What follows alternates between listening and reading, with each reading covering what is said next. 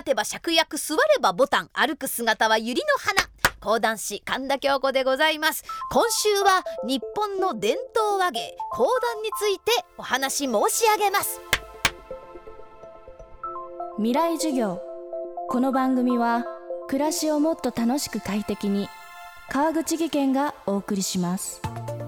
今週の講師は講談師神田京子さんです。大学在学中に2代目神田山陽に入門し2014年真打ちに昇進。古典から新作まで。分かりやすく聞かせる話芸には定評があります。2021年にはオリジナル講談金子みすずで文化庁芸術祭賞優秀賞を受賞しました。針扇で調子を取りながら独特の音調とリズムで歴史や人物を語る日本の伝統話芸講談。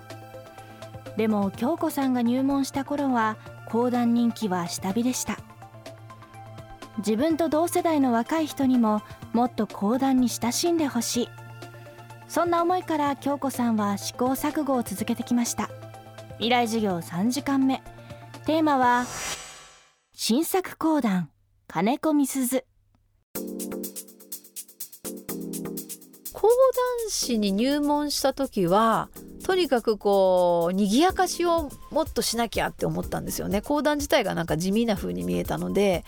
まあ、衣装も振袖着てみたりとか大正ロマン的な着物を着てみたり昭和の復刻版着てみたりお化粧もなんか華やかに華やかにカジュアルにとにかく講談師として立っていようというような雰囲気を最初醸し出してたんですけれども本当に人を元気にするっていうのは上っ面の頑張れ頑張れじゃダメなんだっていうことがだんだん分かってきまして。なんかやっぱりもっと自分自身がもっといっぱい傷ついたり喜んだり素直に今目の前にある現象を受け入れて感覚を研ぎ澄ましていかないと物語自体が軽くなるなと思って311の東日本大震災があった時なんかもなかったことに自分の中で処理しないで現地を視察して回るとかっていうことを重ねてみたり言葉に力を宿らせるための努力は惜しまなかったっていうことはあるんですね。えー、コロナ禍に入って自分自身もまあある意味辛い思いを皆さんと同じような状況で過ごしていく中でこの辛い状況をしっかりとネタにしていこうと思って無理してお金稼ぎに走らずいっぺん生活してみたんですね。お金を切り崩しながら生活していく中で大切にするものがだんだん見えてきましてうわ今までこんなこれ無駄にしてたななんかもう安いもの買っちゃ捨ててたなとかそうじゃなくてとかっていろいろ日々の生活で感じることをま書き留めていき草花を見るだけでもすごい綺麗って思えたりもう空が晴れてるだけでなんか嬉しいと思ったり逆に空がすっごい晴れてると自分だけなんか何も役に立ってないような気がして寂しいって思ったり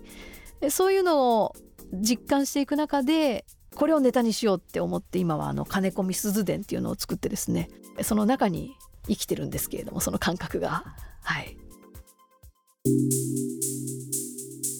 歴史や人物など長く語り継がれる古典講談がある一方で今を生きる講談師が新たなテーマで創作する新作講談もあります。京子さんはコロナ禍東京から山口に移住。そこで出会った新作講談のモチーフが詩人金子みすずでした、まあ、講談師としてもうかつてある講談をそのままやるだけでは私の気持ちが収まらないと思いましてもっと視点を多く持ちたいっていうところからいっぺん子育てを機に東京を離れてみようと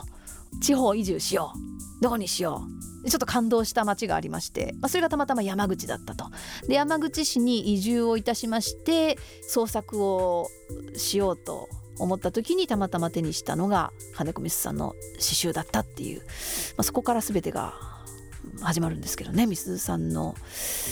星とタンポポっていう詩に感動しまして見えぬけれどもあるんだよ見えぬものでもあるんだよっていうフレーズ、まあ、これがすごい胸に響きまして、えー、こんな詩が書けるのは一体どういう人生なんだろうって後書きを読んだらなんと山口県の長門市仙崎というところのご出身で、えー、しかも詩作に身を投じたのはその下関だったと。あそうかこの山口県の中で生まれて詩を書いたんだ。それが今世界中の人たちの気持ちを救ってるんだと思ったらばあこれは同じ空気吸ってんだから物語にしたいと思って、えー、まあ講談化したと。こういうわけでございます。時は大正デモクラシー。私たちもモダンなことをしてみたいというので友達を集めては文化サロンを開いております。そのうちに「てるちゃん僕のために童謡を書いてよ。僕が作曲をするから」え？